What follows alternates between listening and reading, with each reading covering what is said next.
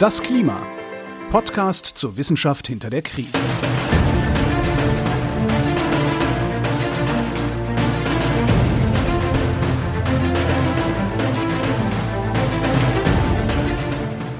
Hier ist das Klima, der Podcast zur Wissenschaft hinter der Krise. Wir lesen und erklären den aktuellen Stand der Klimaforschung jeden zweiten Montag mit Florian Freistetter und mit Claudia Frick. Herzlich willkommen. Hallo. Ja, nach einem unveröffentlichten Vorgespräch über Gurkenwasser äh, reden wir jetzt wieder übers Klima und zuerst über das, was wir in der letzten Folge besprochen haben, nämlich wie studiert man was mit Klima, was äh, du ja gemacht hast, zumindest ein bisschen. Meteorologie ist ja fast was mit Klima. Dichter kann man ja nicht an Klima dran sein, ohne direkt Klima zu studieren, obwohl man ja Klima gar nicht studieren kann, wie du uns erklärt hast.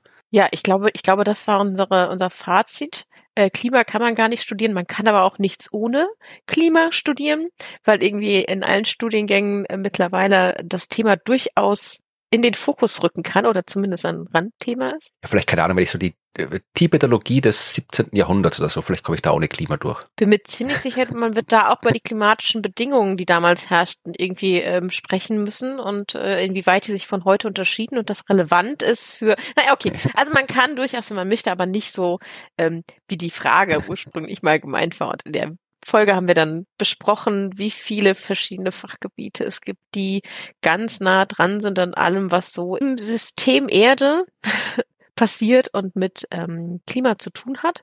Und dann haben wir einen kleinen Blick darauf geworfen, wie sich die Klimaforschung beziehungsweise die Erdsystemwissenschaften vielleicht neu aufstellen könnten, um ein bisschen schon im Studium interdisziplinärer zu werden und die Leute auf diese Breitheit, nenne ich es mal, vorzubereiten, die das Studium mit sich bringt. Ne? Also alles muss man können. Genau, war sehr interessant. Also wenn ihr vorhaben solltet, was mit Klima zu studieren, dann hört euch die Folge vielleicht nochmal an, wenn ihr das noch nicht mhm. gemacht habt. Ich habe für diese Folge ein wieder ganz anderes Thema mir rausgesucht, obwohl es gar nicht so anders ist. Es geht jetzt auch nicht um die harte Naturwissenschaft im Sinne des Klimas. Normalerweise suche ich mir immer irgendwelche ja, Physik, Meteorologie, irgendwelche solche Themen raus, weil ich ja doch eher von der naturwissenschaftlichen Seite komme. Aber heute habe ich mir was ausgesucht, was mit Kommunikation zu tun hat und möchte anfangen bei der Kommunikation mit der Kommunikation, die unsere Hörerschaft mit uns führt, weil wir kriegen ja wirklich sehr viele nette, schöne E-Mails und wir haben es auch schon gesagt, wir lesen sie alle. Uns fehlt leider nur die Zeit und die Kapazität auch wirklich alle hier im Podcast zu besprechen, alle zu beantworten. Aber ihr könnt euch sicher sein, dass wir sie lesen. Aber in den letzten beiden Folgen, die wir veröffentlicht haben, waren schon so viel drin, was euch inspiriert hat, was zu schreiben. Also wir haben zu den letzten beiden Folgen, also die Folge davor war über Urlaub und das Solarluftschiff, das vielleicht mhm. in Zukunft Fernreisen ähm, anders, äh, besser, klimafreundlicher gestalten könnte. Also die Urlaubsfolge, die Solarluftschiff-Folge und die Klimastudium-Folge, die haben wirklich sehr, sehr viel Feedback äh, hervorgebracht und darum habe ich gedacht, wenn ich schon dann später über Wissenschaftskommunikationsforschung spreche, kann wir auch mit Kommunikation direkt anfangen und mal ein bisschen was von dem Feedback besprechen, was wir bekommen haben. Mhm. Wir haben zu unserer Urlaubsfolge mindestens zwei, ich bin mir nicht sicher, ob noch eine dritte auch dabei war, aber mindestens zwei ja kritische Nachrichten, kritische Kommentare bekommen, mhm. als wir über das Flugzeugfliegen gesprochen haben. Es hat uns ein Hörer oder eine Hörerin L0B1 geschrieben und zwar, ich gestehe, ich bin entsetzt. Wir brauchen verdammt noch mal mehr Flugshaming. Und äh, dann gab es noch äh, eine Hörerin oder einen Hörer, der sich Interessierte genannt hatte. Ähm, erstaunt hat mich, schreibt die Person da, in dieser Folge euer großes Verständnis für Leute, die immer noch aus nichtigen Gründen fliegen. Also die Leute haben sich darüber beschwert, wenn man so möchte, dass wir, und ich habe es ja vor allem gesagt, und du hast mir zumindest nicht aktiv widersprochen, dass ich gesagt habe, dass ich es durchaus verstehen kann, warum Leute in Flugzeuge steigen und nicht die Bahn nehmen, zum Beispiel für längere Reisen, weil so wie es ist, ist das Flugzeug nicht nur schneller, sondern immer noch deutlich billiger und in einem gewissen Ausmaß auch verlässlicher als die Bahn. Also ich habe gemeint, ich werfe es niemandem vor, habe ich glaube ich gesagt, wenn mhm. eine Person jetzt sagt, okay, ich, ich will da jetzt dahin und ich nehme das Flugzeug, weil da zahle ich 50 Euro, mit dem Zug zahle ich vielleicht 200 Euro und weiß nicht, ob ich ankomme und brauche, wenn ich ankomme, deutlich länger. Also das war es, was ich gesagt habe und ich weiß nicht, ob die Leute das in der Form kritisiert haben oder ob sie es quasi nicht so verstanden haben, wie ich gemeint habe oder besser gesagt, ob ich es äh, so ausgedrückt habe, dass die Leute nicht verstanden haben, was ich gemeint habe, weil es wäre ja dann mein Fehler, wenn ich es nicht so ausgedrückt habe. Aber was ich gemeint habe, war, dass ich selbstverständlich der Meinung bin, dass die Welt, so wie sie jetzt ist, äh, nicht gut ist. Es ist definitiv nicht gut, dass so viel geflogen wird, wie geflogen wird. Nicht nur aus Klimagründen, sondern auch aus ganz vielen anderen Gründen. Das ist nicht okay. Und es wäre sehr, sehr, sehr viel besser, wenn wir statt zu fliegen andere Formen der Mobilität nutzen. Selbstverständlich bin ich dieser Meinung. Aber die Welt ist halt so eingerichtet, dass Fliegen billig und ja weitestgehend komfortabel ist für gewisse Distanzen und mit der Bahn fahren ist halt teuer und ist zurzeit in Deutschland unkomfortabel in vielen Fällen. Und das ist halt ein Problem, das gelöst werden muss. Und solange das nicht gelöst ist, habe ich gesagt, kann man es den Leuten nicht vorwerfen, weil das jetzt etwas ist, was zu den Fällen gehört, die wir immer wieder erwähnen. Zu den Fällen, wo jetzt die Einzelperson eher wenig Einfluss hat. Also ob ich jetzt fliege oder nicht, hat keinen Einfluss darauf, wie das Flugwesen der Welt sich entwickeln wird. Was Einfluss darauf hat, wie das Flugwesen der Welt sich entwickeln wird, sind die politischen Entscheidungen. Wenn die Politik jetzt zum Beispiel mal draufkommen würde und sagt, okay, ja, äh, wir geben den Fluglinien keine steuerlichen Vorteile mehr, äh, indem sie zum Beispiel äh, keine Steuern auf ihren Treibstoff zahlen müssen. Oder wir fördern jetzt aktiv die Bahn. Ja, wir sorgen dafür, dass die Bahn die Kapazitäten hat, das Personal hat, die Finanzen hat, äh, die Strukturen hat, um Bahnlinien auszubauen, um Bahnfahren komfortabler zu machen, um Bahnfahren billiger zu machen. Naja, dann wäre die Welt eine andere. Also es sollte so sein, dass in den Zug zu steigen die billigste, komfortabelste, angenehmste Option ist. Aber so ist es halt nicht. Und äh, solange das nicht so ist, habe ich gesagt, kann man es den Menschen eigentlich nicht vorwerfen, dass sie dann die andere Entscheidung treffen. Das war das, was ich gemeint hatte mit meiner Aussage. Und vielleicht beschweren sich die Leute dann immer noch, aber da sind wir halt einfach anderer Meinung. Aber wir hätten es auch gern, dass weniger Leute mit dem Flugzeug fliegen.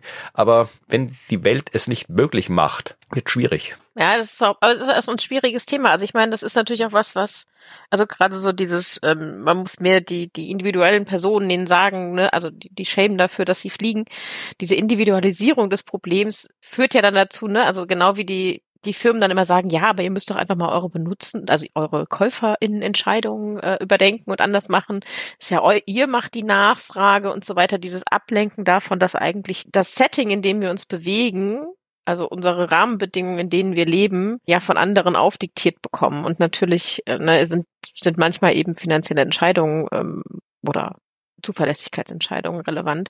Und wir sollten eigentlich viel mehr die großen Firmen schämen. Also ich, ich würde gerne die Formel 1 dafür schämen, ja. was die alles tut und wie, dass sie die Sachen auch noch hin und her fliegen. Ja. Ne, ihre Autos und Gedöns und. Ja, Autos in Flugzeugen, wenn was gesagt. Alter, ja, da, ich krieg, da krieg ich, da krieg ich die Krise von. So, also das ist ja eine richtige Industrie, die absolut unnötig ist. Oh Gott, jetzt werden mich alle Formel 1 Menschen. Ja, aber ich glaube, die Formel 1 Fans sind eher eine Minderheit in unserer Hörerschaft. Ist, ist völlig in Ordnung. Aber das, aber so, genau, also da finde ich, also das Shaming muss dahin gehen, dass wir diese, dass wir überhaupt ein Setting haben, in dem es valider ist zu fliegen als es zu lassen. So, und dann, also das geht einfach nicht, ne? Aber ja. klar, ich glaube, ähm, also wenn man individuell ist, ich guck, roll auch meine Augen, wenn mir jemand äh, erzählen würde, ich äh, fliege irgendwie von Köln nach Berlin. Also da würde ja. ich aber auch meinen Kommentar ablassen. Ja, natürlich. So, ne? Also das ist, so ist es nicht. man sollte sich schon immer bewusst sein, was man tut. Ja, also das ist natürlich schon wichtig. Also selbst wenn man jetzt irgendwie mit einem Flugzeug sich setzt, sollte man sich bewusst sein, was man tut, warum man es tut und warum man das tut und nicht was anderes tut. Also man sollte sich Entscheidungen bewusst treffen, wenn man sie schon trifft. Aber es ist halt schwierig. In einem der Kommentare stand auch drin, äh, solange es nicht klimafreundlich geht, sollten wir es halt einfach bleiben lassen, sofern keine wirklich zwingenden Gründe vorliegen. Und das ist natürlich prinzipiell mal richtig, aber die Frage ist, wenn, was sind jetzt wirklich zwingende Gründe? Also der wirklich mhm. zwingende Grund ist, wenn ich, weiß ich, in eine Spenderniere irgendwo hinfliegen muss oder sowas. Okay, das würde ich jetzt mal definitiv als wirklich zwingenden Grund äh, angeben und irgendwie von Köln nach Berlin zu fliegen aus welchem Grund auch immer, ausgenommen die Spenderniere, äh, da würde ich vermutlich sagen, gibt es kaum einen wirklich zwingenden Grund. Aber dazwischen ist es halt nicht so einfach. Was ist ein zwingender Grund? Ja, Arbeit, ist das ein zwingender Grund? Kann sein, mhm. kann auch nicht sein. Vielleicht kann ich mhm. das auch irgendwie per Online-Call erledigen. Uh, Urlaub. Ist Urlaub ein zwingender Grund? Ich würde vielleicht, ja, ja manchmal mhm. kann es wirklich zwingend für mich persönlich nötig sein, dass ich jetzt Urlaub mache. Also das kann mhm. schon sein, muss aber nicht sein. Also ich glaube, das ist wirklich schwierig da zu sagen, was ist jetzt der zwingende Grund, der mich dazu bringt oder wenn er nicht vorhanden ist, davon abhält, in ein Flugzeug zu steigen. Ich glaube, das ist nicht, das ist nicht so einfach. Das sind eben individuelle Entscheidungen und genau da ist eben diese Steuerungswirkung der Politik so wichtig, weil wie ich meine individuellen Entscheidungen treffe, das sind halt meine individuellen Entscheidungen und die sind vielleicht nicht immer für andere Menschen nachvollziehbar, weil es halt meine individuellen Entscheidungen sind. Aber wenn die Rahmenbedingungen so sind, dass ich meine individuelle Entscheidung leichter für die Bahn treffen kann als für den Zug, dann ist schon viel gewonnen. Ja, das stimmt. Ich glaube, das ist eine gute Zusammenfassung. Ja. Also wie gesagt, es ist, es ist vermutlich nicht möglich, dass wir hier uns mit der gesamten Hörerschaft und schon gar nicht mit der gesamten Menschheit einer Meinung werden, aber ja, man kann zumindest drüber reden. Also ich wollte es nur nochmal aufgreifen, weil sich da doch einige Leute genau. gemeldet haben. Wir haben auch ganz viele Kommentare bekommen, die uns erklärt haben, wie das mit dem Luftschiff funktioniert. Also was uh. jetzt ein Luftschiff ist und äh, was das der Unterschied zwischen Luftschiffen und Zeppelinen ist und so weiter und welche Arten von Luftschiffen es gibt. Aber ja. wir haben tatsächlich auch auch einen Audiokommentar bekommen uh. von einem Menschen, der tatsächlich mal in der Luftschiffindustrie gearbeitet hat, also die Dinger gebaut hat, mehr mhm. oder weniger. Also er ist jetzt vermutlich nicht direkt mit dem Schraubenschlüssel dran gestanden, aber war halt in dieser Industrie drin und hat uns einiges über die Luftschifffahrt erzählt und auch seine dann deutlich fachlichere Expertise als unsere erklärt, was von diesem Paper zu halten ist und wo es seiner Meinung nach ein paar Schwächen gibt in dem Paper und wo nicht. Also das spiele ich dann sehr gerne am Schluss ein. Dann könnt ihr euch nochmal das ja. Solarluftschiff von einer Person erklären lassen, die wirklich Ahnung davon hat. Ich, ich liebe das. Wunderbar. Ja. ja, das war das Feedback zu unserer äh, Reise-Urlaubs-Solarluftschiff-Folge und auch zur Studiumsfolge. In, beim letzten Mal gab es einiges an Feedback. Äh, es hat uns zum Beispiel Gundi geschrieben, die eine wirklich interessante Frage gestellt hat. Sie fragt nämlich, es schließt sich für mich die Frage an, was ich als junger Mensch ohne Abitur oder Matura, wie es in Österreich heißt, äh, denn für Ausbildungen im Bereich der Klimawissenschaft absolvieren könnte. Sie sagt, sie ist aus mhm. dem Alter raus, weil sie geht schon in Rente, also herzlichen Glückwunsch, aber sie konnte auch nur mit Hilfe des zweiten Bildungsweges äh, studieren. Oh ja. Und jetzt mhm. fragt sie sich ja, ähm, äh, wie ist das, äh, wenn man jetzt eben kein Abitur, keine Matura hat, aber trotzdem da irgendwo in diesem Bereich tätig sein will? Also was kann man da machen? Die Frage fand ich auch wirklich super. Das Ding ist, da, dazu habe ich natürlich aus meinem eigenen Lebenserfahrungsbereich deutlich weniger äh, Berührungspunkte, aber ich habe mich mal auf die Suche gemacht, mir das mir das anzuschauen und die Antwort ist ein bisschen so ähnlich wie beim Studium. Wo, wo kann man eigentlich irgendwas ohne Klima machen? Weil mir ist nämlich auch noch eingefallen, dass selbst die Fachangestellten für Medien- und Informationsdienste, also die bei uns in Bibliotheken und Archiven Ausbildung machen, auch äh, mit dem Thema in Berührung kommen. Oder IT-Branche, ne? Äh, Ausbildung im Bereich Medizin und Pflege, die haben ja auch solche Themen, ne? Also die da irgendwie dran liegen. Alles hat ja Nachhaltigkeits- und Umweltaspekte. Aber auch da ist es natürlich so, es gibt wieder welche, die sind ganz nah dran. Dann habe ich festgestellt, dass ich noch weniger, also noch weniger Ahnung als von Ausbildung habe ich von Ausbildung in Österreich oder der Schweiz. Das tut mir sehr leid. Da, ähm, da weiß ich nicht so genau, konnte ich auch nicht so wirklich viel in Erfahrung bringen, aber es gibt ein paar schöne Informationsseiten, also vom BMUV bei uns ähm, in Deutschland oder gibt sogar eine ganze Webseite, die sich um nachhaltige Jobs dreht.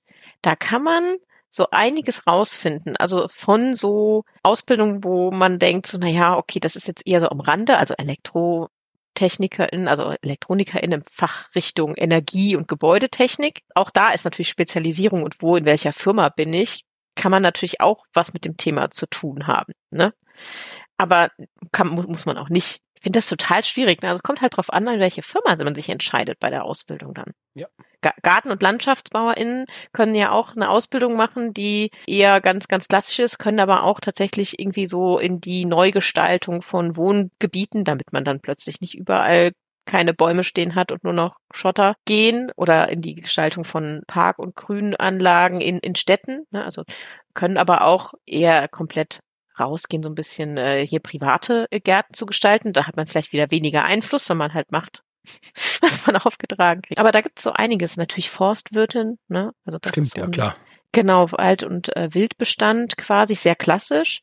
Dann gab's tatsächlich, ich habe dann so ein bisschen mich da durchgeklickt, da gibt's auch welche, die mit Nachhaltigkeit betitelt werden, wo ich es nicht so ganz verstanden habe, aber wenn man sich überlegt, macht es schon Sinn. Also Fachkraft für Kreislaufwirtschaft. Also Mhm. Da geht's dann zum Beispiel darum, dass man natürlich den Abwasser Schadstoff entzieht und das nicht Schaden abhält von der Umwelt, indem man das tut und reinigt und dafür sorgt, dass die Systeme alle sicher sind und unser Grundwasser nicht auch noch verunreinigt wird und solche Dinge. Das fand ich alles sehr interessant. Ja, und dann gibt's paar Sachen, die wirklich mehr so FachwirtInnen für Umweltschutz, TechnikerInnen für Windenergietechnik, UmweltschutztechnikerInnen. Das sind Ausbildungsberufe, die aber eher so in Richtung Weiterbildung gehen. Also da muss man vorher eine andere Ausbildung haben. Ist ein bisschen schade. Äh, aber da gibt's was. Also ja, und äh, wir verlinken mal die, die Seiten, auf Mhm. denen man sich Ja, auf diese Jobs angucken kann. Ne? Also ich bring die mal mit. Also man kann das was machen. Es ist natürlich ganz individuell, wo man am Ende landet, wie stark dann der Bezug zum Klima ist. Ne? Ja. Ich glaube, es ist auch tatsächlich eine Frage, wie man einen Beruf anlegt, so wie du es beim Studium gesagt hast. Ich kann vermutlich selbst sowas, da Anführungszeichen, abstraktes studieren wie Philosophie oder Mathematik oder meinetwegen auch irgendwie Jura oder so und mich dann halt in diesem Bereich auf Zeug mit Klima spezialisieren, indem ich halt irgendwie Ja, das Klimagesetzgebung mache oder irgendwie Klimaphilosophie oder äh, Klimamodelle in der Mathematik. Und genauso, wenn ich jetzt irgendwie, keine Ahnung, ich bin jetzt irgendwie Landwirt, ich bin ein ganz klassischer Bauer, naja, dann kann ich meinen Job trotzdem noch so anlegen, dass ich mich halt damit beschäftige mit klimafreundlicher Landwirtschaft und so weiter. Ja. Also ich glaube, egal ob man jetzt einen Beruf mit akademischer Ausbildung oder ohne macht, ist es vermutlich äh, immer auch in einem gewissen Maß individuell möglich, sich da in Richtung Klima zu bewegen, wenn man das gerne machen möchte. Ja, genau so würde ich das auch sagen. Ja. Ja, also wunderbare Frage. Ja, selbst wenn man so die modernen Berufe machen will, ja, als Influencer, ja, also wer- werdet Klima-Influencer auf Instagram oder auf TikTok, ja, geht auch. Äh, Okay, aber ich glaube, da kann man keine Ausbildung zu machen. Nee, aber ich habe gestern eine Dokumentation im österreichischen Fernsehen gesehen über Influencer und da war eine Zahl, 83 Prozent der jungen Menschen in den USA, glaube ich, war das, wollen als Berufswunsch in Influencer werden. Das hat mich erschreckt, die Zahl irgendwie. 83 Prozent. Okay, die Zahl erschreckt mich null. Aber ähm, ich meine, das ist ein Job, den die ganz viel sehen. Ja, eh, natürlich. Ne? Und wenn die ihn ganz viel sehen, dann ist er natürlich präsent. Das ist so wie ganz, äh, ganz viele ja irgendwie LehrerInnen werden wollen, wenn sie klein sind, weil die den Job einfach so viel sehen. Ja, na, aber wenn schon, dann, dann influenced Klima, bitte. ja, genau. Dann bitte Klima-InfluencerInnen. Ja, und wir haben auch Feedback bekommen äh, zu dem Aufruf, wo wir gesagt haben, äh, falls ihr schon mal was mit Klima studiert habt, dann sagt uns doch Mhm. bitte was und wo. Und da hat uns Jan einen sehr lange, eine sehr lange E-Mail geschickt. Er hat nämlich in Hamburg studiert und zwar, das äh, wusste ich nicht, na gut, weiß viel nicht, warum hätte ich das gerade wissen sollen. Äh, In Hamburg gibt's die School of Integrated Climate and Earth System Sciences. Die, nee, ich glaube, das kann man nicht aussprechen, das Akronym SIX. Ja, aber Six. wir meinen nicht Six wie die, wie, wie, wie die Autovermietungsfirma. Ja, Äh, also, äh, nee, ja, aber, ja. ja. also das Akronym ist auf jeden Fall SICCS und das ist, Nee, äh, S-I-C-S-S. ach ja, ach ja, Akronyme sind schrecklich, aber egal, äh, es ist in Hamburg und heißt so und äh, Jan hat uns da genau geschrieben, dass es im Prinzip so ist, wie es du gesagt hast, also er hat unter anderem bei Jochem Marotzke studiert, schreibt er, Mhm. und äh, da gibt's halt drei Säulen. Also es gibt so die Physik, es gibt die Biochemie und die Sozial- und Wirtschaftswissenschaften. Und alle, die da studieren, müssen halt mal Kernkompetenzen aus allen drei Bereichen kriegen, können sich dann aber auf eins davon spezialisieren. Ja, also Jan schreibt, er hat alles aus den Sozialwissenschaften mitgenommen und gemacht und weil ihn halt die gesellschaftlichen Aspekte der Krise interessiert haben, hat aber halt dann eben auch natürlich ein bisschen was über die Physik und die Biochemie und so weiter gelernt. Und das ist genauso gut umgekehrt möglich. Und was er geschrieben hat, war so ziemlich genau das, was du gesagt hast, wie so ein ja modernes äh, Klimastudium aussehen könnte. Ja, ich finde, das finde ich echt spannend. Also es gibt sie schon, da sind sie, ne? Mhm. Und ich finde das total sch- gut zu wissen und zu sehen. Ich hatte auch noch ähm, äh, bekommen von des Stadthundis zu Hause. Okay. Na, das sind Namen. ja. Genau, da gibt es nämlich einen Umweltwissenschaftsstudiengang an der ähm, Fernuni Hagen über Infernum, Mhm. Also interdisziplinäres Fernstudium Umweltwissenschaften, die auch genau ähm, so so funktionieren. Ne? Also da hast du auch so die verschiedenen Säulen. Ich, also da gibt's sie schon, sogar im Fernstudium. Ja, und wir dürften übrigens eine, einige Hörer und Hörerinnen haben, die da in Hamburg waren, denn äh, Felix hat uns auch noch geschrieben, er hat einen Master mhm. in Hamburg gemacht in integrierter Klimawissenschaft. Ich nehme an, das ist das gleiche Ding, was äh, Jan ja. uns erzählt mhm. hat. Also das dürfte durchaus was sein, was, was einigermaßen erfolgreich ist. Ja, oh, spannend. Siehst du, und dann, da, da bekommen wir dann die her, die so ein bisschen in die universelle Richtung gehen und sich mit all den Bereichen auskennen. Ich, ich freue mich so auf diese Generation von Forschenden. Ja, und Jan hat uns noch was sehr Spannendes geschrieben, aber das äh, heben wir uns für eine spätere Folge auf. Mhm. Das klingt mysteriös, ne? Ja. Das finde ich gut. Okay. so, das war das Feedback. Mhm. Und wenn ihr auch Feedback habt äh, zu was auch immer, dann schreibt uns das gerne, kann ich jetzt gleich hier anbringen, an, wie heißt unsere E-Mail-Adresse? Äh, podcast.dasklima.fm. Eigentlich sollte ich das mal gemerkt haben langsam, aber. Du schreibst da so selten hin. Ja, stimmt. Äh, podcast.dasklima.fm. Also wenn ihr das auch was sagen wollt, sagt uns dort oder äh, schreibt auf die Seite dasklima.fm, da wo auch die Shownotes zu finden sind, da kann man auch Kommentare abgeben, da könnt ihr das auch gern tun. So, aber jetzt von der Kommunikation mit unserer Hörerschaft hin zur Klimakommunikation. Das ist ja auch etwas, was durchaus relevant ist. Ich meine, machen wir hier auch im gewissen Sinn, die Erkenntnisse, die Wissenschaft, die Forschung rund um das Klima irgendwie kommunizieren. Das gilt für jede Wissenschaft. Sie sollte kommuniziert werden und beim Klima umso mehr, weil ob ich jetzt hier die neuesten Erkenntnisse über die Astronomie und die fernen Galaxien und was auch immer kommuniziere oder nicht, das hat jetzt zumindest keine so direkte Auswirkungen auf die Gesellschaft, wie es beim Klima der Fall ist. Ja, also beim Klima müssen Entscheidungen getroffen werden und da hängt es davon ab, ob die Gesellschaft ausreichend gut informiert ist und wie sie mit der Information mhm. umgeht. Bei den schwarzen Löchern und den fernen Galaxien ist es auch schön, wenn die Gesellschaft Bescheid weiß, aber es müssen jetzt wenig politische Entscheidungen getroffen werden, die schwarze Löcher betreffen. Und wenn das mal der Fall sein sollte, dann haben wir hier andere Probleme. Aber darüber wollen wir jetzt nicht reden, sondern wir reden über Klimakommunikation. Und das ist ja etwas, wo wir jetzt auch schon drüber mehrfach Gedanken gemacht haben in diesem Podcast. Wie macht man das vernünftig? Ja, also wie kriegen wir die Menschen dazu, die ganze Klimaforschung, die Ergebnisse der Klimaforschung ernst zu nehmen? Wie kriegt man die Menschen vielleicht dazu, mhm. angesichts der Forschungsergebnisse zu handeln oder nur sich damit zu beschäftigen, was auch immer? Also was, was ist da der richtige Weg? Weil das ist generell in der Wissenschaftskommunikation, generell in der Kommunikation eine offene Frage.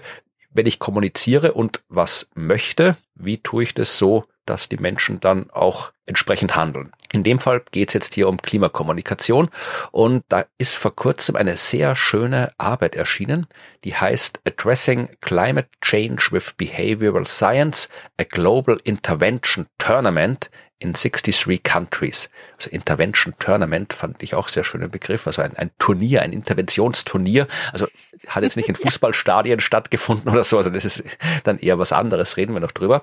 Aber es ist eine wirklich große, große Studie. Hat äh, über 250 äh, Autorinnen und Autoren äh, drauf. Also ich musste so ein bisschen, ich musste schon so ein bisschen. Ist jetzt äh, in der Naturwissenschaft gar nicht so unüblich, dass gerade bei großen Experimenten, so Teilchenbeschleuniger, Weltraumteleskopen, das Hochenergiephysik ja. so sind total 2500 AutorInnen, ja. ist kein, kein Thema. Aber ich habe das noch nie bei so einer Studie gesehen, wo ich dachte so, das ist ungewöhnlich. Sind aber halt auch äh, 63 Länder quasi involviert ja, in klar. Daten. Also Eben. und, und äh, es ist wirklich, es ist wirklich eine große Studie. Also das werden wir dann noch sprechen. Und die haben sich eben genau die Frage gestellt, wie ist Klimakommunikation effektiv oder was ist effektiv? Und Sie haben gleich zu Beginn, kann man alles nachlesen übrigens, die Studie ist frei verfügbar, gleich zu Beginn mal so den Stand zusammengefasst, den wir ja auch am Anfang zusammengefasst haben, dass es, wenn man auf die Klimakrise reagieren möchte, es im Wesentlichen zwei grundlegende Strategien gibt. Also einmal die Top-Down-Veränderungen. Also das ist genau das, äh, was wir erwähnt haben, wenn wir sagen, die Politik kann Rahmenbedingungen schaffen und so weiter, dann ist es etwas, was Top-Down, also von oben nach unten passiert. Aber das andere gibt's auch, nämlich Bottom-up natürlich, wenn halt individuelle Personen äh, sich irgendwie anders verhalten und sich das dann irgendwie nach oben fortsetzt. Und es braucht ja wirklich beides. Ja, also es, es kann nicht nur eins von beiden funktionieren. Man, selbst wenn wir uns eine Welt vorstellen, eine ja, sehr unrealistische Welt, wo die Politik äh, komplett sagt, ja, wir nehmen das komplett ernst mit der Klimakrise, wir machen jetzt sofort alles, was gemacht werden muss. Wie gesagt, ist eine Welt, die vermutlich so nie existieren wird. Aber selbst wenn die Politik so sein sollte, dann wird sie trotzdem ein Problem kriegen, wenn die Bevölkerung dann komplett mhm. dagegen ist, ja, weil dann gibt es irgendwelche Revolutionen, da wird es abgewählt, was auch immer. Ja, also es, es muss sowohl von oben als auch von unten irgendwie eine gewisse Willigkeit da sein, auf die Erkenntnisse der Klimaforschung zu reagieren. Und in dem Fall haben sie sich jetzt eben mit diesem Bottom-up beschäftigt. Also das klassische äh, Problem der Klimakommunikation. Wir erzählen hier den Leuten was und wir hätten gern, dass die Leute darauf auf eine gewisse Art und Weise reagieren. Ja, oder überhaupt reagieren. Dass es ja nicht einfach wurscht ist, was wir machen. Und da gibt's in der Forschung jede Menge Ansätze. Ja, also ein Ansatz, den wir zum Beispiel äh, auch schon besprochen haben, ist, wir können einfach erzählen, wie schlimm es wird. Das haben wir ja äh, im Wesentlichen gemacht, als wir den IPCC-Bericht mhm. zusammengefasst haben. Da haben wir halt eigentlich Folge für Folge erzählt, was die Modelle, die Prognosen sagen und die haben alle nichts Gutes gesagt. Und kann man ja durchaus mit berechtigter Annahme annehmen, nein, der Satz macht keinen Sinn, äh, kann man mit einiger Berechtigung annehmen, dass äh, wenn man den Menschen erzählt, dass das jetzt schlimm wird in Zukunft, wenn wir nichts tun, dass sie dann was tun. Das ist ja jetzt erstmal nicht unplausibel, das anzunehmen. Man nee. kann aber auch sagen, okay, wenn man jetzt den Menschen erzählt, es wird alles ganz schlimm, dann denken sie sich, naja, dann kann man eh nichts mehr machen. Dann mache ich lieber jetzt nochmal Party, bevor es dann schlimm wird. Also Ja, wird eh schlimm. Also das wäre jetzt einer der Ansätze, eben wir sagen, wie schlimm es wird. Aber es gibt auch ganz viele andere, die alle schon irgendwo auf die eine oder andere Art in der Klimakommunikationsforschung untersucht worden sind, aber schreiben sie halt nicht einheitlich. Also man kriegt da jetzt kein einheitliches Bild raus, weil sie halt mit unterschiedlichen Samples gemacht worden sind, unterschiedlichen Rahmenbedingungen und so weiter. Das heißt, die Effektivität zu vergleichen ist schwierig und äh, das fand ich auch sehr schön. Den Fakt fand ich jetzt nicht schön, aber das, was dann daraus kommt, fand ich schön. Also sie haben gemeint, die meisten arbeiten die in diesem Bereich stattgefunden haben, die sind hauptsächlich so in den westlichen Gesellschaften, bei den gebildeten Menschen mhm. aus der industrialisierten, reichen und entwickelten Ländern dieser Welt gemacht worden. Und da gibt's anscheinend ein Akronym, um dieses Subset der Bevölkerung zu beschreiben, nämlich Western Educated from Industrialized Rich and Developed Countries kannst du dir erstens denken, was für ein Akronym das sein soll und zweitens, äh, hast du das schon mal gehört, Western Educated Industrialized Rich Developed Countries. W-E-I-R-D. Weird. Weird. Weird. Mag ich. Ja. Ähm, Finde ich hervorragend. Werde ich sofort in meinen Sprachgebrauch aufnehmen, ehrlich gesagt. Ja, das ist dann auch im Text tatsächlich des Papers immer wieder mal aufgetaucht. Ja, ich lese mal einen Satz vor. Mhm. Results from these samples may not generalize to other nations, restricting the ability to apply findings beyond weird populations. Ich, oh mein, ja. Oh, ich finde das so gut. Ah, ich mag den, ich mag Humor ja. von Forschenden sehr und der trifft ja auch on point. We are weird. Ja. Also okay. da, das war eines äh, der Gründe, warum sie eben diese neue Arbeit gemacht haben, weil es halt zwar viel Forschung gibt, die aber nicht vergleichbar ist und weil die Forschung halt hauptsächlich in den, ja, weird, in den seltsamen äh, Sample stattgefunden hat, also eben im Westen bei den gebildeten mhm. Menschen und so weiter. Tut so ein bisschen weh zu sagen, im Westen bei den gebildeten Menschen. Das, das tut weh. Das ist nicht in Ordnung, aber ich sehe, dass sie tatsächlich im Paper auch immer genauso schreiben. Von ja. daher. Ja. Nur, dass ihr wisst, dass, dass ich finde das auch furchtbar, aber es steht im Paper. Okay, gut. Es werden die anderen nicht gebildet. Ja, okay. Ich glaube, da ist ein Beistrich. Also im Westen Beistrich bei gebildeten Menschen. Also ich glaube, das ist generell ein Problem von solchen verhaltenswissenschaftlichen Sachen, weil ich muss irgendwelche Studien machen mit Menschen. Wo habe ich äh, Menschen, die leicht verfügbar sind? An der Uni, da wo ich forsche. Ja, ja, da kriege ich genau. zwangsläufig halt irgendwie die Gebildeten oder die gerade dabei sind, ja. sich zu bilden und die anderen nicht. Genau, es ist nicht Western bedeutet educated, sondern tatsächlich in westliche, die gleichzeitig auch noch an Hochschulen ja. so so das ist das Ding aber es klingt klingt halt wenn man es ja. ausspricht ohne das zu sehen etwas komisch ja ja darum heißt es doch weird ja, es klingt weird, ja. So, und jetzt können wir in äh, diesem Artikel mal auf die Abbildung 1 klicken. Du kannst das machen und ihr könnt das auch machen, wenn ihr wollt, aber ich werde auch äh, erklären, was da drin ist. Es ist eigentlich eine Tabelle, keine Abbildung. Das sind die elf, in dem Fall Interventionen, die sie getestet haben in ihrer Studie drinnen. Weil sie haben gesagt, okay, wir nehmen jetzt mal wirklich alles, was, also vermutlich nicht alles, alles, aber zumindest mal einen großen Teil von dem, was an Interventionen schon erforscht worden ist und probieren das überall auf der Welt aus. Die elf, die sie sich da jetzt genommen haben, die stehen da drinnen und ich werde jetzt mal zumindest mal alle erwähnen, dass wir mal wissen, worum es geht. Also da, da gibt es zum Beispiel eine Intervention, die nennt sich Dynamic Social Norms. Da geht es im Wesentlichen darum, dass man halt die Leute informiert und sagt, ja, immer mehr Menschen zum Beispiel machen sich Sorgen über die Klimakrise und das soll dann dazu führen, dass die Leute sich dann halt auch Sorgen um die Klimakrise machen. Ja, also dass man einfach sagt, okay, die, die, die, die Gesellschaft Aha. ändert sich. Das ist eben ein, so eine Intervention. Also man informiert die Menschen darüber, dass die Dinge sich ändern, dass die Gesellschaft sich ändert und dass sie sich vielleicht deswegen auch ändern sollten. Dann gibt's die Work-Together-Norm, also Zusammenarbeiten. Und da geht es eben darum, dass man irgendwie darauf hinweist, ja, also es sind schon ganz viele Menschen dabei, die tun schon was, ja, und äh, macht doch mit. Also so in der Art wird da quasi die Intervention probiert, dass man darauf hinweist, dass die anderen schon aktiv sind und man auch irgendwie mitmachen kann. Ah, okay, das ist die mit, man, man reißt andere mit, genau, wird mitgerissen ja. von anderen. Genau. Okay, ja. Dann gibt's Effective Collective Action. Da geht's darum eben um sowas ja Klimaaktivismus zum Beispiel. Ja, also man sagt, ja, es hat ja schon hier die, die Leute äh, protestieren und dann hat sich was geändert und so weiter. Oder äh, wir haben es früher auch schon geschafft, ja, als wir zum Beispiel uns eingesetzt haben, dass äh, die Ozonschicht äh, nicht mehr geschädigt wird und dann ist das auch passiert. Also, dass man darauf hinweist, ja, wenn wir gemeinsam äh, was tun, äh, gemeinsam auf die Straße gehen, protestieren, was auch immer, dann kann das funktionieren das hat schon funktioniert. Also das ist eine Intervention.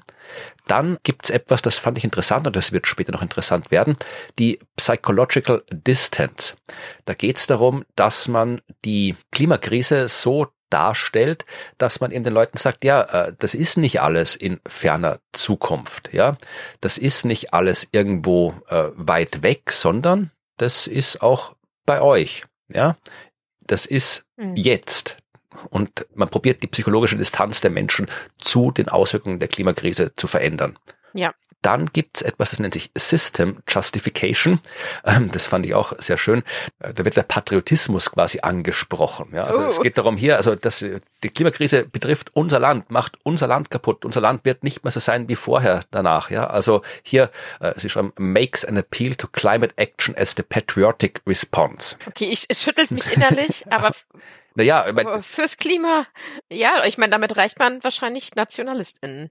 Ja, oder nicht, muss jetzt nicht mal irgendwie NationalistInnen im, im negativen nee, nee. Sinn gemeint sein, aber wenn ich jetzt hier äh, auf irgendeiner äh, Pazifikinsel wohne, naja, dann äh, ist das durchaus relevant, wenn ich sage, mein Land äh, ist nicht mehr so wie vorher, das ist nämlich weg. Also dann kann ich durchaus auch aus patriotischen Gründen, weil ich gern hätte, dass meine Insel noch weiter mhm. existiert, mhm. mein Land nicht weiter existiert, kann ich durchaus was machen. Muss nicht immer ein negativer Patriotismus in dem Fall sein. Ich bin mir noch nicht ja. sicher, ob es positiv. Ich bin, ja. bin, bin da vielleicht, ja, ja. okay. Sehe ich auch so. Aber äh, machen weiter mit den äh, Interventionen. Äh, es gibt etwas, das nennt sich Future Self-Continuity. Da geht es darum, dass man sich vorstellt, wie es ist in der Zukunft und man soll jetzt quasi als äh, sein zukünftiges Ich in 50 Jahren einen Brief ah. an das gegenwärtige Ich schreiben und beschreiben, okay, äh, das hättest du machen sollen. Das hätte ich gern gehabt, dass du machst. Ist ein bisschen um ein paar Ecken gedacht, aber offensichtlich auch eine Intervention, die in der Forschung untersucht worden mhm. ist. Also man stellt sich vor, wie es ist in der Zukunft und denkt dann zurück, was hätte man denn gern in der Zukunft gehabt, dass man jetzt macht. Es gibt nachher noch was ähnliches, aber da kommen wir nachher dazu. Äh, dann kommt das, was wir gerade schon angesprochen haben, Negative Emotions, wo man eben hier ja Klimawandel darstellt in einer Doom and Gloom Style of Messaging, wie sie schreiben. Also ja, eben auf die das Endgame beschreiben. Genau, ja, genau. Dann gibt's, äh, finde ich auch schön, Pluralistic Ignorance. Also pluralistische Ignoranz, wo man im Wesentlichen darauf hinweist, dass schon viele andere Menschen auch der Meinung sind, dass die Klimakrise eine, ein globaler Notfall ist. Ja, also man sagt hier, hier, mhm. ähm, 90 Prozent der Menschen in Frankreich denken das. Habe ich mir gerade ausgedacht, die Zahl weiß ich jetzt gerade nicht. Also ist es angebracht, dass man das ernst nimmt. Also einfach darauf mhm. hinweisen, mhm. es sind viele.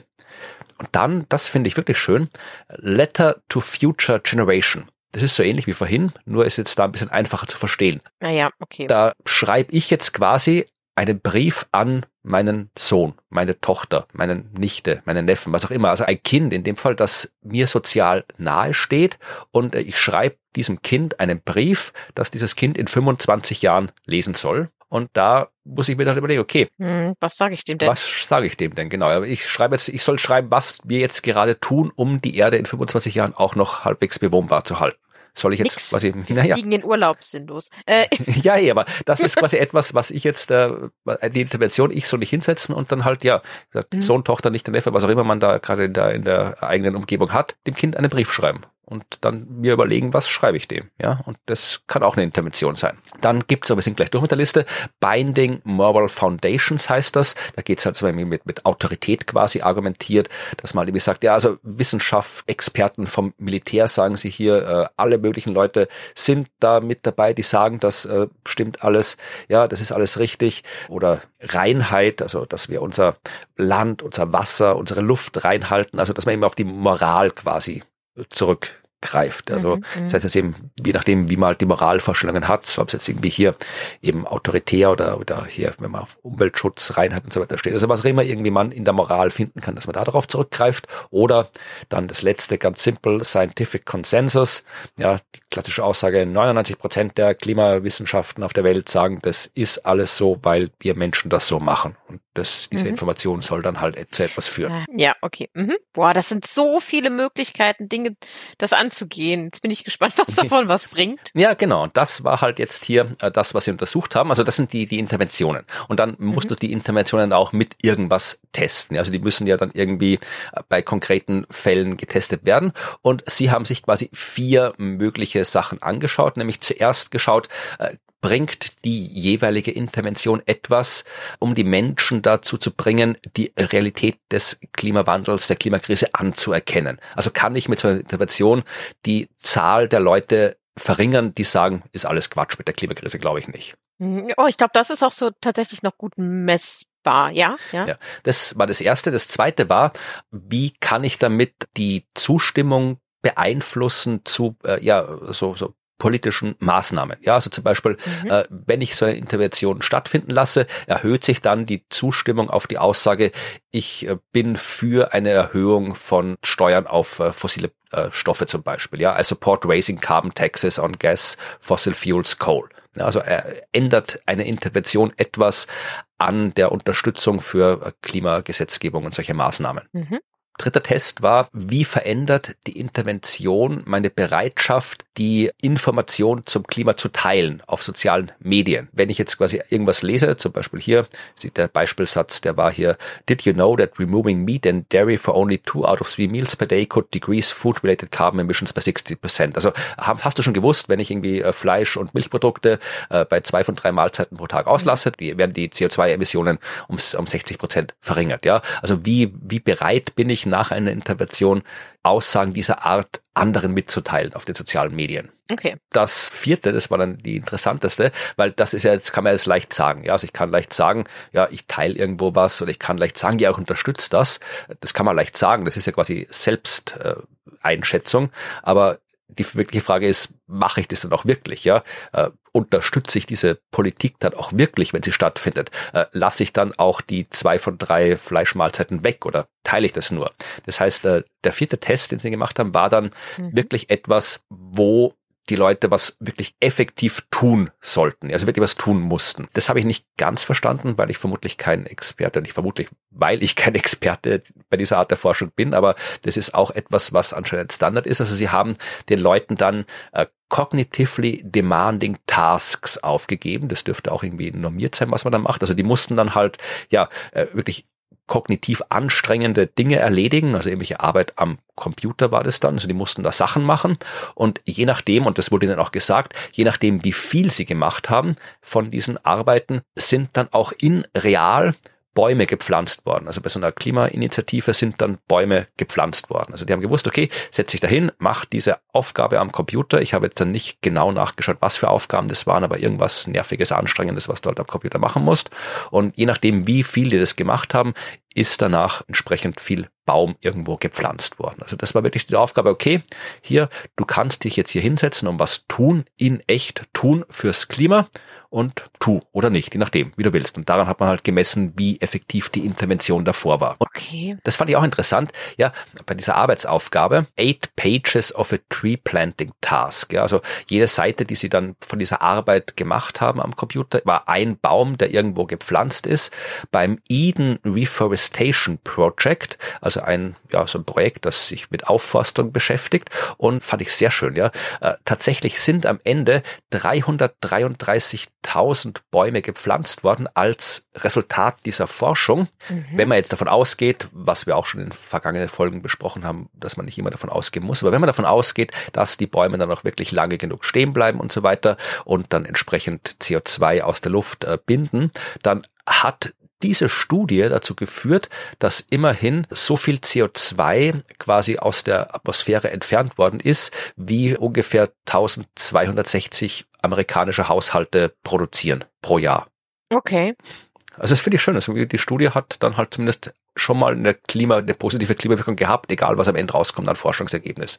Aber allein dadurch, dass sie durchgeführt worden ist, äh, sind ein Haufen Bäume gepflanzt worden, die, wenn sie stehen bleiben. Das finde ich irgendwie nett. Ja, könnte man eigentlich öfter machen bei Studien. Das ist schön. Ja, das finde ich schön. Wie haben Sie das jetzt gemacht, äh, um das zu untersuchen, diese Interventionen? Das ist ja nicht so einfach. Und die haben wirklich viel. Also Sie haben fast 60.000 Teilnehmerinnen und Teilnehmer gehabt von 63 Ländern insgesamt. Das ist schon ein ordentliches Sample. Mhm, 60.000 Leute. Auch da lasse ich die Details jetzt aus, kann man wie gesagt im Paper nachlesen.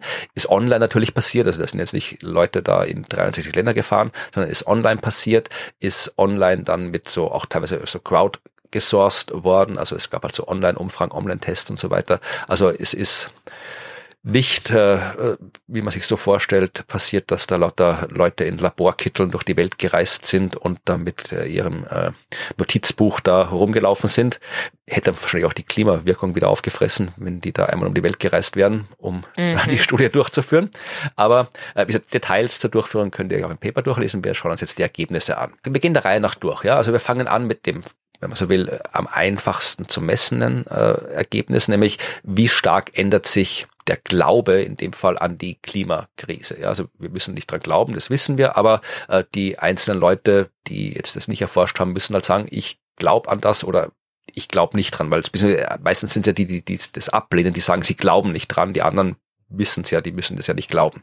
So, ja. willst du raten, was in dem Fall Gott. die beste Intervention ist, um die Menschen dazu zu bringen, die Klimakrise ernst zu nehmen? Also, oh Gott, ich kann mich gar nicht mehr an alle möglichen Interventionsmaßnahmen ja, ändern, aber ich glaube, ich würde, ich glaube, ich würde mal so sagen, es ist vielleicht eine von denen, die eher so in die Richtung, man visualisiert, das Schlimmste geht. So, das wäre jetzt mal, ich mache ich mal als Guess jetzt. Ja, liegt nicht ganz daneben. Es ist tatsächlich die psychologische Distanz, die Verringerung der psychologischen Distanz. Ja, ja. also dass mhm. man sich wirklich im bewusst macht, das ist nichts, was irgendwann irgendwo anders passiert, sondern es ist was, was hier und jetzt passiert.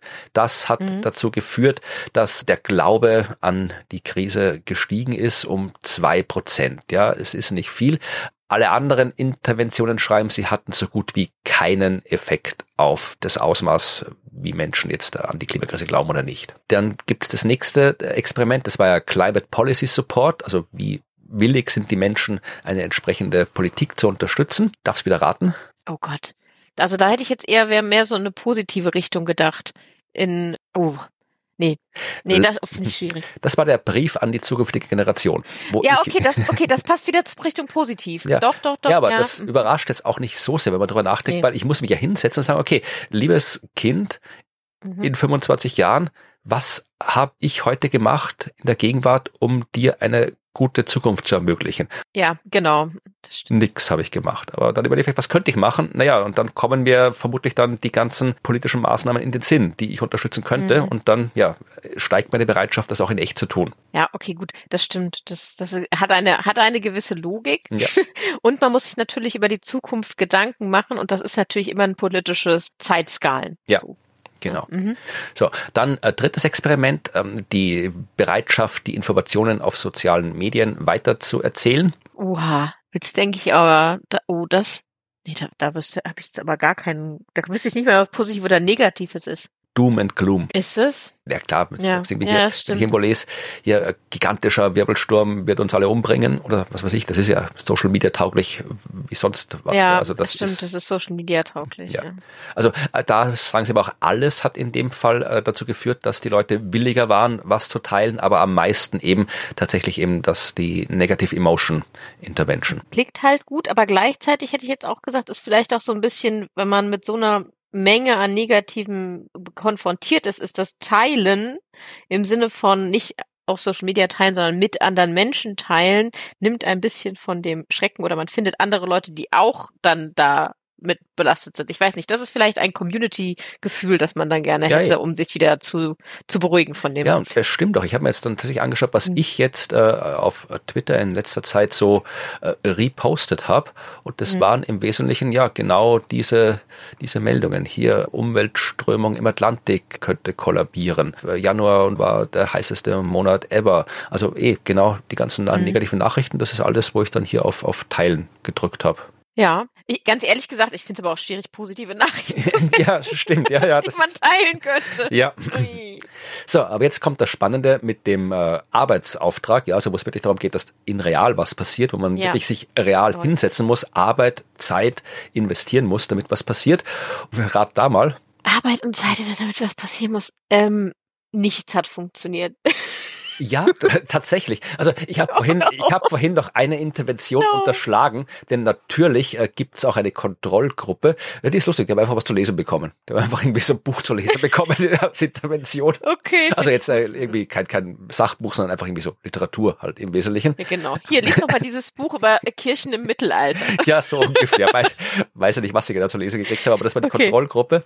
Und äh, Mhm. im Artikel steht, no intervention was better than the control condition. Also nichts hat besser funktioniert, als quasi die Leute einfach in Ruhe lassen.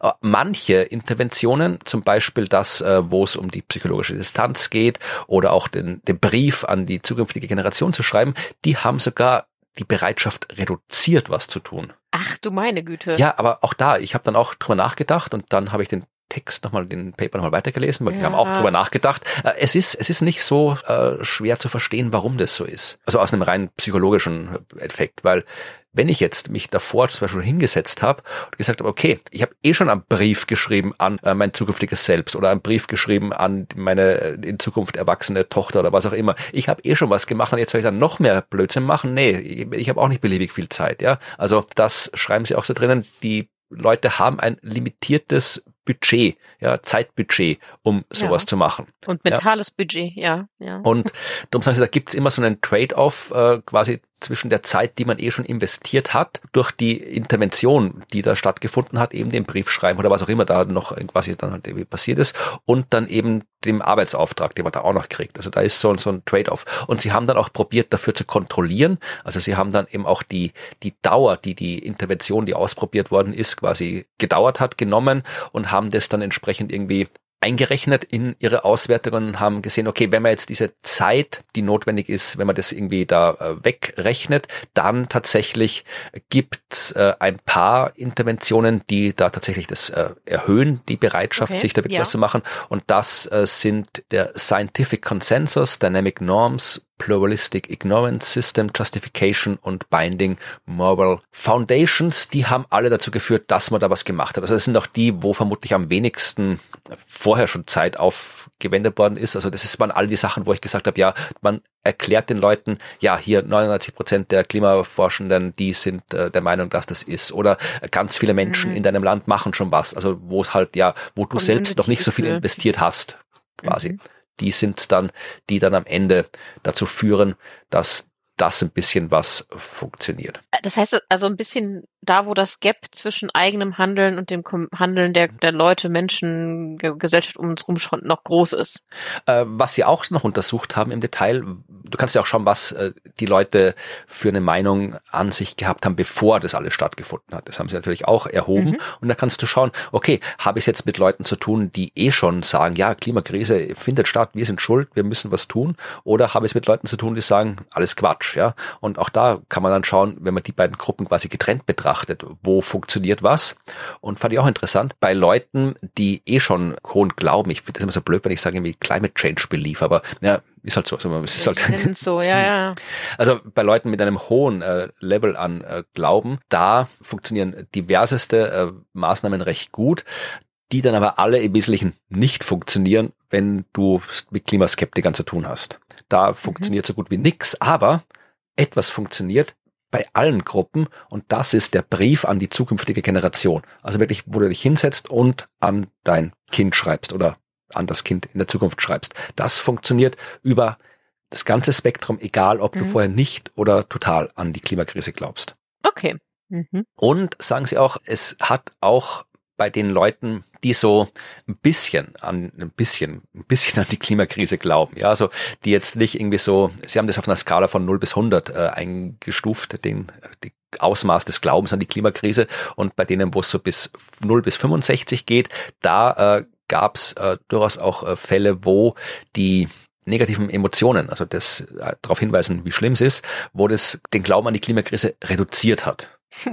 Das, was wir vorhin gesagt haben, ja, wenn es dir es ist so schlimm, naja, dann, dann mache ich jetzt noch Party, bevor es noch schlimmer wird. Mhm. Gut, aber das wirklich Interessante ist ja, dass du dir das auf Länderebene anschauen kannst. Ja, also du kannst dann wirklich äh, für jedes dieser 63 Länder dir genau anschauen, wie schaut das da aus. Ja, also das, was ich jetzt erzähle, mhm. war alles global gemittelt, alle Ergebnisse über die ganze Welt quasi gemittelt. Aber du kannst natürlich auch irgendwie anschauen, wo bestimmte Interventionen besser oder weniger fun gut funktionieren. Es gibt dazu auch ein Online-Tool das man sich anschauen kann. Und das können wir jetzt gerne mal aufmachen, dieses Online-Tool. Das ist jetzt nicht so schön gemacht, wie Tools gemacht sein könnten. Es ist eher wissenschaftlich. Man muss auch ein bisschen schauen, wo man da hinklicken soll, um hinzukommen auf diesem Online-Tool. Du kannst mal den Link anklicken, dann sieht man da eine Weltkarte und ich denke mir, ich könnte jetzt die Länder anklicken, kann ich aber gar nicht. Ich habe einen Link in dem Fließtext, da kann ich draufklicken, da komme ich zu Paper und dann musst du irgendwie oben in der orangenen Leiste auf Explore the Data klicken. Ist jetzt nicht wahnsinnig schwierig, aber ich habe überraschend lang gebraucht, okay. um das zu finden. Ja, ja. und da kannst du jetzt dann wirklich nochmal alles genau abfragen. Ja, also du kannst hier in der ersten, im ersten Menü äh, das Experiment aussuchen, also ob du jetzt quasi hier den Policy Support anschauen willst oder die Willigkeit, Nachrichten zu teilen oder eben diesen Arbeitsauftrag und so weiter, also welches Experiment du anschauen willst. Dann kannst du äh, angeben, ob du welches Geschlecht du anschauen willst, äh, männlich, weiblich, äh, binär, anders und so weiter, sowas. Das kannst mhm. du aussuchen. Du kannst das Alter aussuchen, du kannst dir das Land aussuchen, du kannst dir den Bildungsstand aussuchen, ja, und du kannst dir äh, ein äh, Einkommenslevel aussuchen und du kannst dir dann noch ähm, hier äh, politische, sozialpolitische, wirtschaftspolitische Einstellung zwischen links und rechts entsprechend einstellen. Also mhm. ich könnte jetzt zum Beispiel sagen, ja, ich möchte jetzt wissen, wie kann ich die Menschen in Österreich dazu zu bringen, hier, ich nehme mal das härteste, die Arbeit, ja, den Arbeitsauftrag. So, dann klicke ich mal auf Arbeitsauftrag, dann klicke ich, äh, gut, Geschlecht lasse ich weg, weil ich möchte alle haben, dann klicke ich auf Land und nehme Österreich. Und dann kann ich mir anschauen, okay, was funktioniert in Österreich dafür? Und sehe, es ist psychologischer Distanz. Also Österreicherinnen und Österreicher sprechen anscheinend auf dieses Thema der psychologischen Distanz besonders gut an. Mhm. So, aber ich kann mich da auch wirklich noch genauer äh, reinlesen. Also ich kann jetzt sagen, okay, wir wollen jetzt hier Policy Support. Ja, also wir wollen, dass die Menschen die Politik unterstützen. Das ist ja gerade auch in Deutschland ein Thema. Deswegen suchen wir uns jetzt hier Germany aus. So, Deutschland, ah, und da muss ich Österreich wieder wegklicken, weil sonst zeigt er mir beide an. Und dann möchte ich aber jetzt sagen, okay, die, die Jugend in Deutschland, die ist eh gut drauf. Wir wollen jetzt nur die alten Leute, ja, also alle ab 50 nehmen wir jetzt, ja. Und wir nehmen die eher recht stehen politisch, ja. Also richtig sollte die alten rechten Leute. Und mhm. Dann kann ich mir anschauen, was hilft da bei Policy Support. Ähm, es wird dann immer auch dazu gesagt, du kannst ja in der Tabelle auch immer den, die Samplegröße anschauen, weil natürlich sind da ja. nicht immer gleich viel drin. Und es gibt dann eben auch eine Warnung, wenn die Samplegröße zu klein wird. In dem Fall bin ich noch ja, halbwegs, naja, es ist schon fast zu klein. Also ich habe bisher so bei 40 Leuten ungefähr bin ich je nachdem. Aber da sehe ich eben auch, da ist fast alles rot, das heißt, alles führt zu nichts, alle Interpretationen, äh, bis, Ach, mhm. bis auf äh, das mit den negativen Emotions und dem Brief an die zukünftige Generation. Das ist das, mit dem ich ja alte, rechte Deutsche vielleicht noch irgendwie erreichen kann, zumindest laut dieser Studie, die Politik zu unterstützen. Dass es überhaupt noch bei irgendwas eine, eine milde Hoffnung gibt bei dieser Gruppe Personen, äh, erstaunt mich. Und da ist nicht dabei diese patriotische Ansatz? Ja. Hilft auch nicht. Ja. Wow. Da kann man sich vermutlich wirklich äh, schön ein bisschen rumspielen mit diesem, mit diesem Tool, wenn man es mal Mega verstanden toll. hat und wenn man, man ja. muss vermutlich auch das Paper dazu zumindestens überfliegen, damit man mit den ganzen Sachen durchkommt, weil das erste, was ich gemacht habe, als ich da eine Zeitungsbericht darüber gelesen habe, äh, war hier, ah cool, Online-Tool, klicke ich drauf und da habe ich keine Ahnung gehabt.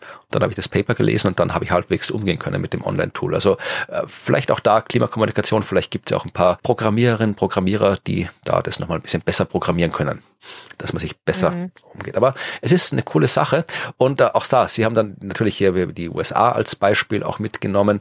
Ja, also Sie haben die, wenn du jetzt hochgebildete Konservative in den USA hast, ja, dann ist hier die Top-Intervention, um den, die, die Unterstützung für Klimapolitik zu erreichen, dieses äh, Ding mit der zukünftigen Selbstwahrnehmung, ja, also dass man sich mhm. selbst in die Zukunft denkt. Ja, also da, wenn du konservativ und gebildet bist in den USA, hilft es dir anscheinend, wenn du an dich selbst denkst in der Zukunft. Mega.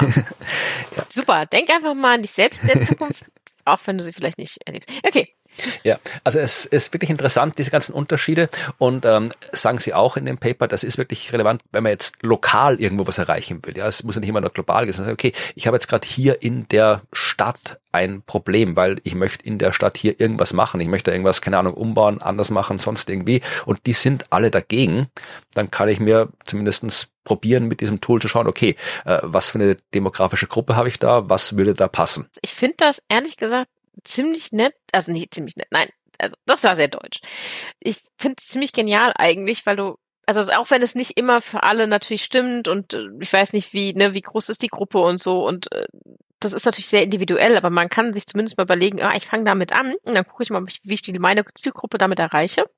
Mhm. Und damit habe ich zumindest mal einen guten Startpunkt und dann kann ich immer noch anpassen in meiner Kommunikation, ne, wenn ich merke, es kommt doch nicht an. Äh, was auch spannend war, äh, das stand dann noch ganz am Schluss drin, Sie haben auch so ein Prognose-Experiment gemacht. Also Sie haben äh, diverse Leute aus der Wissenschaft, also in dem Fall vor allem Verhaltenswissenschaft, gefragt und auch die allgemeine Öffentlichkeit gefragt, dass sie bitte vorhersagen sollen, wie die einzelnen Interventionen die Experimente beeinflussen würden, also was da rauskommt. Und das ist auch schön. Ich zitiere jetzt mal wieder direkt aus der Studie. While academics were better than the general public at predicting the efficiency of these interventions on beliefs and policy support, also die Leute von der Uni waren besser darin vorherzusagen, welche Maßnahmen funktionieren, wenn es jetzt darum geht, die Leute dazu zu bringen, irgendwelche politischen Maßnahmen zu unterstützen und den Glauben an die Klimakrise zu erhöhen. Keine Gruppe war in der Lage, genau vorherzusagen, wie das Verhalten tatsächlich beeinflusst wird. Also dieses, wo man wirklich was tun sollte, dieses, dieser Arbeitsauftrag mhm. und so mhm. weiter, da war die, die, waren die Leute von der Uni genauso ahnungslos wie die, wie die allgemeine Öffentlichkeit. Ja, finde ich gut. Also ja, ich meine, das ist uns, wir, wir denken ja immer, ja, wir wissen, was funktioniert oder was die besonders anspricht. Ich habe ja vorhin auch freudig geraten, mhm. ne? Aber damit kann man halt auch ja. immer ordentlich daneben ja. hauen. Weil genau. unsere eigene Wahrnehmung ist ja nicht Richtig. Genau.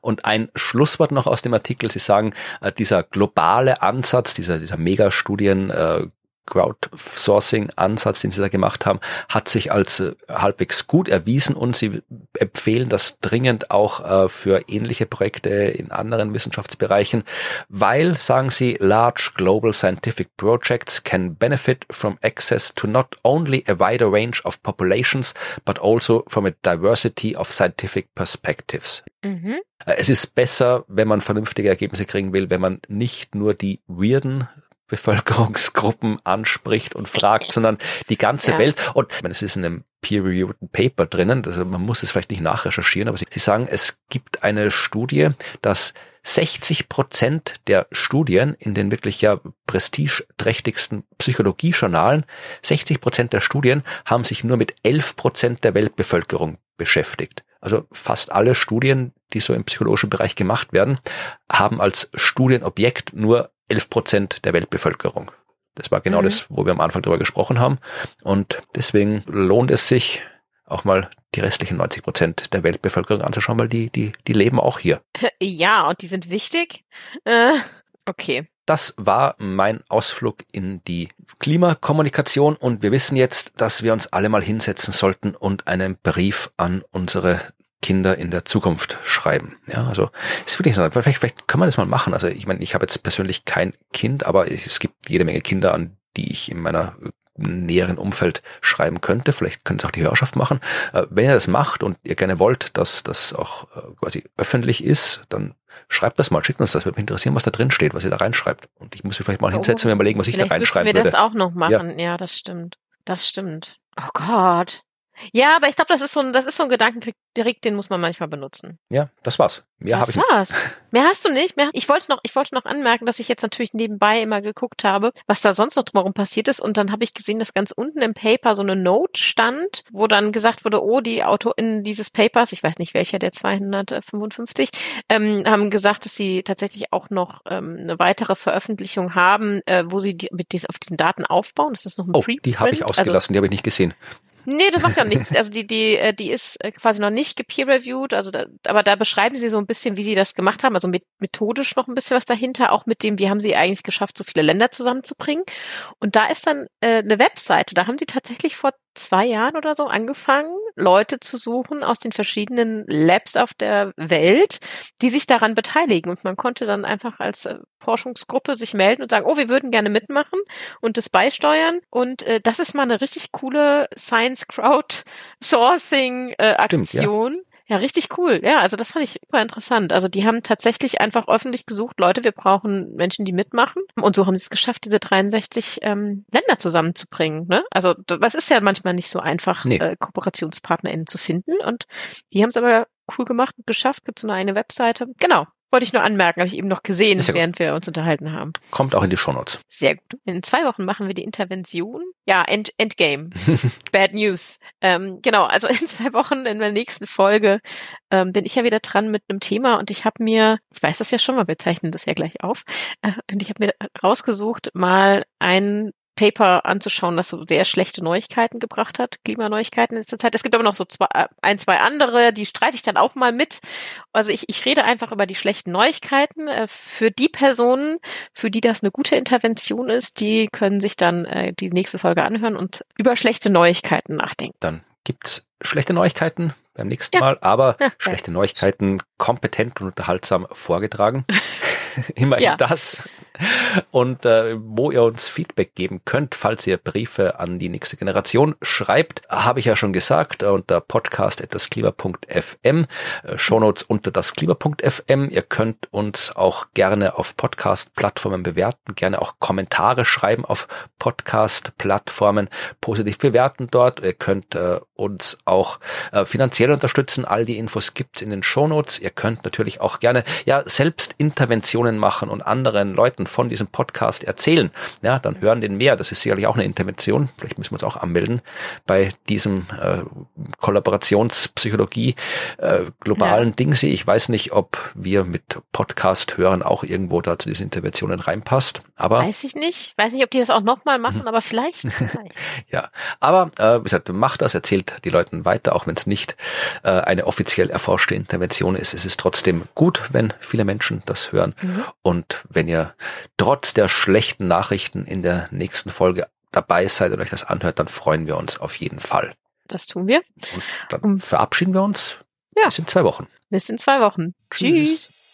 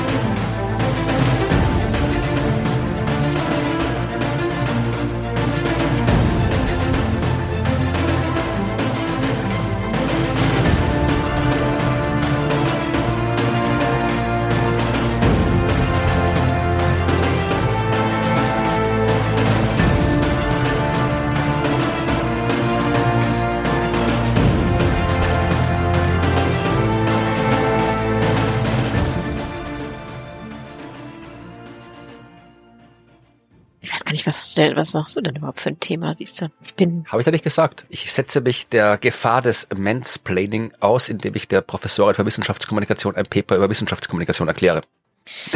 Ach, wunderbar. ja. I, I will pflück you.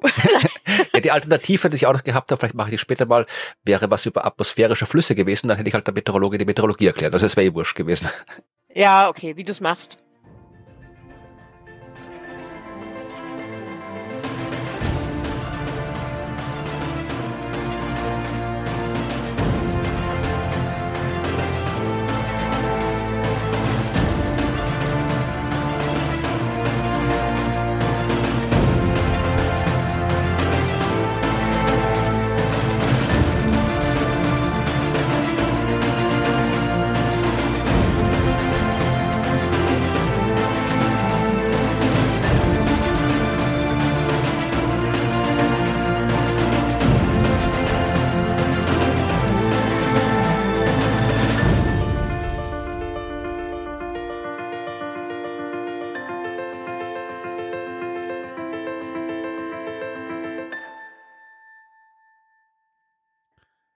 Hallo Claudia, hallo Florian, ähm, hier ist Roddy. Ähm, ihr habt zu meiner großen Freude das letzte Mal über Luftschiffe gesprochen, äh, insbesondere über Solarluftschiffe. Ich habe selber anderthalb Jahre bei einem Brandenburger Luftschiff-Produzent äh, gearbeitet. Der hat leider nie was zustande gebracht, aber das ist ein anderes Thema. Ähm, ihr wart bei einigen Punkten, wart ihr euch ein bisschen unsicher und deswegen möchte ich hier mal zur Aufklärung beitragen. So, Luftschiffe. Erstmal zur, zur Nomenklatur. Äh, grundsätzlich ist alles, was irgendwie länglich ist, mit Traggas gefüllt ist und hinten ein Leitwerk hat, ein Luftschiff. Diese Luftschiffe ähm, teilen sich grob in zwei Typen. Die einen nennen sich Starluftschiffe, die anderen nennen sich Prallluftschiffe. Starluftschiffe sind äh, Luftschiffe, die eine Innenkonstruktion oder eine starre Konstruktion haben, die mit äh, Stoffbestand bespannt ist, um die aerodynamischen Eigenschaften des Luftschiffs ähm, herzustellen. Ähm, Prallluftschiffe sind äh, im Wesentlichen Ballon in Luftschiffform, dessen aerodynamische Form nur durch den Innendruck gehalten wird. Starluftschiffe kennt man im Wesentlichen als Zeppeline, weil die Firma Zeppelin sich sehr daraus da, darin hervorgetan hat, Starluftschiffe zu bauen. Ähm, am meisten Starluftschiffe hat wahrscheinlich Schütte Lanz gebaut, ähm, aber das nur so am Rande. Prallluftschiffe werden im Englischen auch Blimp genannt und äh, man kennt sie als diese Werbeluftschiffe, die manchmal über Städte fliegen äh, beziehungsweise nach dem Krieg wurden sie auch zur U-Boot-Jagd eingesetzt. So, und, und eine Sache, die ihr, äh, glaube ich, gar nicht so richtig vor Augen hattet, ist, wie Luftschiffe eigentlich funktionieren. Luftschiffe funktionieren nämlich dadurch, dass das Traggas einen statischen Auftrieb erzeugt. Und dieser äh, statische Auftrieb ähm, wirkt der, der, des Gewichts des gesamten Luftschiffes entgegen. Ähm, als Traggas verwendet man heutzutage üblicherweise Helium. Früher hat man Wasserstoff benutzt. Wasserstoff hat gegenüber Helium zwei große Vorteile. Erstens ist es viel billiger und zweitens, es hat ein Drittel mehr Auftrieb und einen großen Nachteil, es brennt wie Sau. Ähm, das Ding mit dem Auftrieb ist, der Auftrieb und der, das Gewicht des Luftschiffes sollten immer ungefähr gleich groß sein. Sonst geht's nämlich nach oben ab oder aber äh, fällt zu Boden, also schwebt zu Boden, müsste man sagen.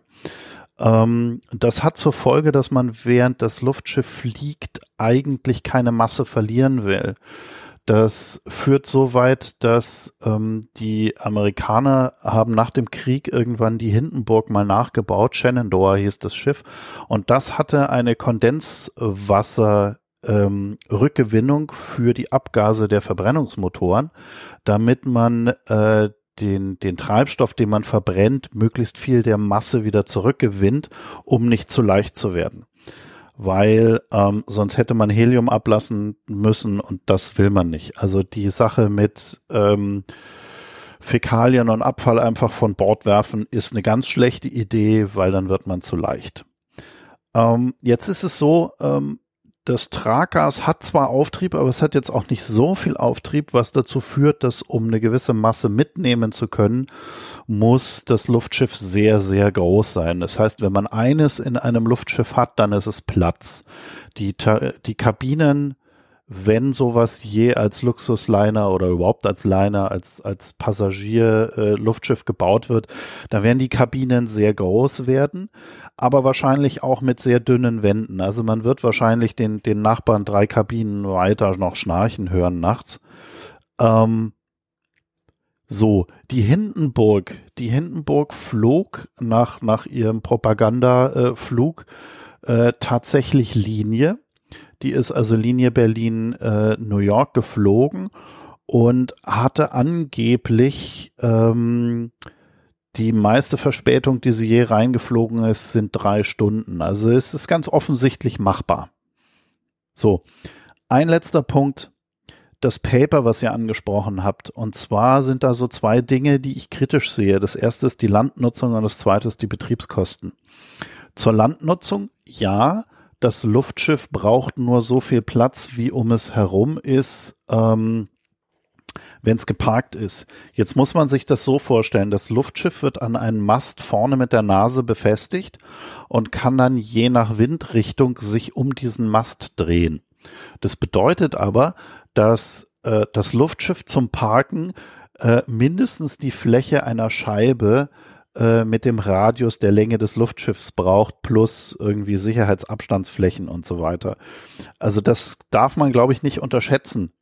Dazu kommt, dass das Luftschiff wahrscheinlich, wenn die dicht an dicht geparkt sind, nicht aus der Position direkt starten.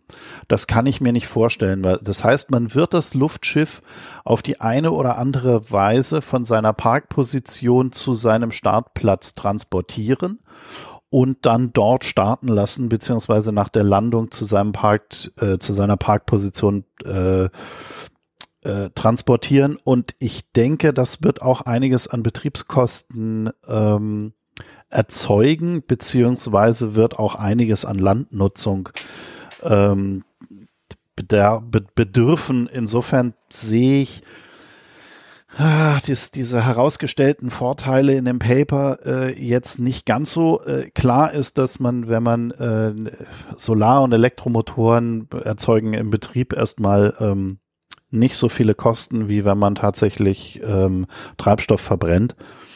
Hm. Ja, das ist das. Ähm, ja, vielen Dank äh, für euren Beitrag und äh, bis demnächst.